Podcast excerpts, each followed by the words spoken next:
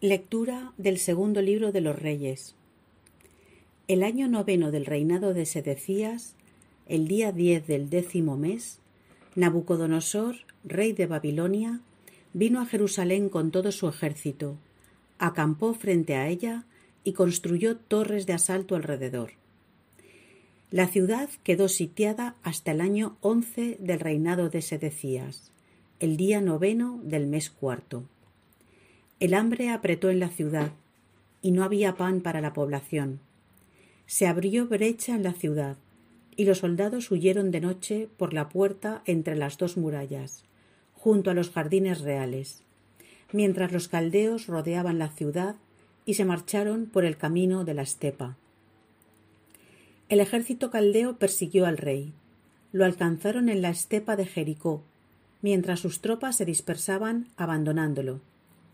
Apresaron al rey y se lo llevaron al rey de Babilonia, que estaba en Ribla, y lo procesó. A los hijos de Sedecías los hizo ajusticiar ante su vista. A Sedecías lo cegó, le echó cadenas de bronce y lo llevó a Babilonia. El día primero del quinto mes, que corresponde al año diecinueve del reinado de Nabucodonosor en Babilonia, llegó a Jerusalén Nabusardán, jefe de la guardia, funcionario del rey de Babilonia. Incendió el templo, el palacio real y las casas de Jerusalén, y puso fuego a todos los palacios. El ejército caldeo a las órdenes del jefe de la guardia, derribó las murallas que rodeaban a Jerusalén. Nabusardán, jefe de la guardia, se llevó cautivos al resto del pueblo que había quedado en la ciudad, a los que se habían pasado al rey de Babilonia y al resto de la plebe. De la clase baja dejó algunos como viñadores y hortelanos. Palabra de Dios. Salmo responsorial. Que se me pegue la lengua al paladar si no me acuerdo de ti. Repetid. Que se me pegue la lengua al paladar si no me acuerdo de ti. Junto a los canales de Babilonia nos sentamos a llorar con nostalgia de Sión. En los sauces de sus orillas colgábamos nuestras cítaras. Repetid. Que se me pegue la lengua al paladar si no me acuerdo de ti. Allí los que nos deportaron nos invitaban a cantar, nuestros opresores a divertirlos. Cantadnos un cantar de Sión. Repetid, que se me pegue la lengua al paladar si no me acuerdo de ti. ¿Cómo cantar un cántico del Señor en tierra extranjera? Si me olvido de ti, Jerusalén, que se me paralice la mano derecha. Repetid, que se me pegue la lengua al paladar si no me acuerdo de ti. Que se me pegue la lengua al paladar si no me acuerdo de ti, si no pongo a Jerusalén en la cumbre de mis alegrías. Repetid, que se me pegue la lengua al paladar si no me acuerdo de ti. Del Evangelio según San Mateo. Al bajar Jesús del monte, lo siguió mucha gente. En esto se le acercó un leproso, se arrodilló y le dijo, Señor, si quieres, puedes limpiarme extendió la mano y lo tocó diciendo, quiero, queda limpio. Y enseguida quedó limpio de la lepra. Jesús le dijo, no se lo digas a nadie, pero ve a presentarte al sacerdote y entrega la ofrenda que mandó Moisés para que les sirva de testimonio. Palabra del Señor.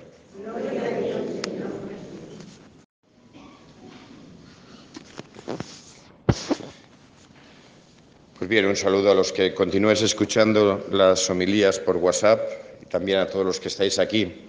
Hoy que celebramos esta Eucaristía en el primer aniversario de la partida de la casa del Padre de María Gómez. A María, que era todo alegría, que era todo felicidad y que tantas cosas compartía con todos los que tenía a su alrededor. Y que vio cumplida su deseo, quería ir a Tierra Santa, pues ya está en ella. Ya está en Tierra Santa. En la Tierra Santa de verdad, la del cielo. Pues vamos a adentrarnos en las lecturas.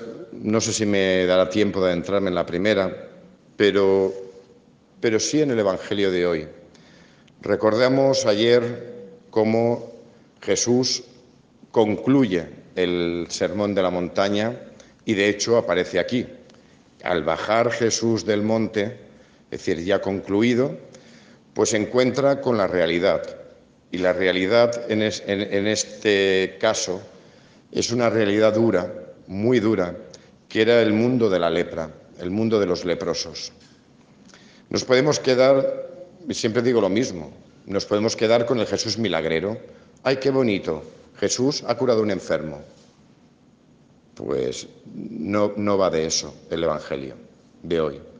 Porque nos quedamos de esa forma superficial con el Jesús milagrero, el taumaturgo, y creemos que Jesús lo único que hace son milagros y nada más lejos de la realidad. Lo último y lo menos importante son los milagros que hace, sino el signo y lo que hay detrás de lo que hace en cada milagro. Decía que se encuentra con el mundo y con, eh, y con la realidad. Y el, el mundo de la lepra era un mundo muy parecido a lo que hemos estado viviendo en estos tres meses. Y lo entendemos perfectamente.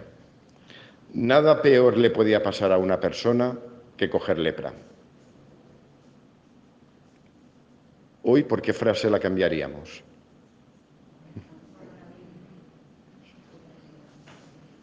Es que, eh, es que ha pasado y está pasando exactamente lo mismo que hace dos mil años. El leproso, y cuando alguien cogía lepra, era expulsado de la comunidad, era expulsado del pueblo y era expulsado de la familia. El leproso estaba condenado a vivir solo. Y esa era su gran enfermedad.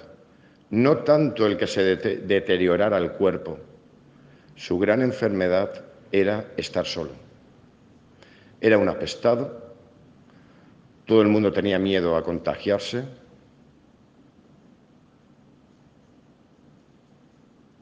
Qué actual, ¿no? Y por supuesto, nadie lo tocaba.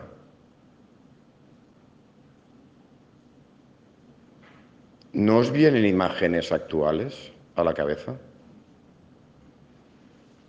A mí me ha hecho pensar mucho este Evangelio. Gente, testimonio, gente que me y me cuenta, pues yo en el mes de marzo me metí en el hospital porque tenía un poquito de fiebre, me separaron de mi familia, me separaron de todo el mundo, me metieron, se cubrieron con todo eh, y me aislaron y me metieron y me aislaron. Y por supuesto, nadie me quería tocar. O sea, esa experiencia ya no es el coronavirus en sí mismo, ya no es la lepra en sí misma, es el aislamiento social, es que eres un apestado. Y no quiero que me contagies. Y por lo tanto te tengo que aislar y tienes que estar apartado. Todas las experiencias que hemos escuchado por medio de la televisión, incluso testimonios de gente de aquí de Catarroja, que no se ha podido despedir de sus familiares porque estaban completamente aislados, gente que ha muerto sola, completamente aislada. No está lejos, ¿eh? Esto. Mirad, a nivel moral, todos nos tenemos que cuestionar muchas cosas. Porque y vosotros habéis ido en el mes de marzo y en el mes de abril, supongo que habéis intentado entrar en Consum y en Mercadona. Y mirar a los ojos, todos íbamos con mascarillas, y mirar a los ojos a la gente. Y cuando la gente te ve como un posible virus, cuando la gente te ve como un enemigo en potencia, cuando lo que tengo que hacer es defenderme de ti, no me protejo para no pegarte nada, porque yo por supuesto no tengo nada, sino me tengo que defender de ti porque tú eres un virus en potencia. Yo he sentido mucho el aislamiento, ya no por, por, estar dentro de casa, el aislamiento social de la gente que no se quiere acercar a ti, no porque no te quiera pegar nada, sino quién sabe si yo llevo algo encima y ese aislamiento social que lo hemos vivido y eran lo que vivían los leprosos. Es mucho más fuerte, más duro para el alma humana el aislamiento social que la enfermedad en sí mismo.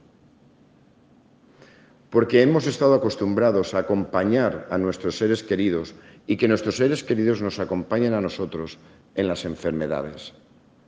Pero en estos meses se nos ha dicho que no hay que acompañar a nadie, hay que aislarlos. Yo tengo mis dudas a nivel moral, ¿eh? Tengo mis dudas. No tengo respuestas, ¿eh? Simplemente estoy lanzando cuestionamientos a nivel moral. Jesús hace algo que para mí es más importante que sane a un leproso o que sane a una persona de cáncer o lo sane, que Dios lo hace cuando quiere y como quiere. Para mí es mucho más importante el hecho de algo que pasó y que ha pasado desapercibido y seguramente la inmensa mayoría de vosotros ni lo recordáis, que hemos leído en el Evangelio y que es fundamental en la vida de Jesús y es fundamental en nuestra vida con Dios. Mientras, porque eh, otra cosa, aquel que tocaba a un leproso caía en impureza y caer en impureza significaba, vaya, qué coincidencia, que estoy hablando de hace dos mil años, ¿eh? que tenía que estar 40 días aislado. Qué coincidencia, ¿no? Porque caía en impureza. Y por lo tanto nadie quería caer en impureza, porque un leproso era un maldito, un maldito de Dios. ¿Y Jesús qué hace?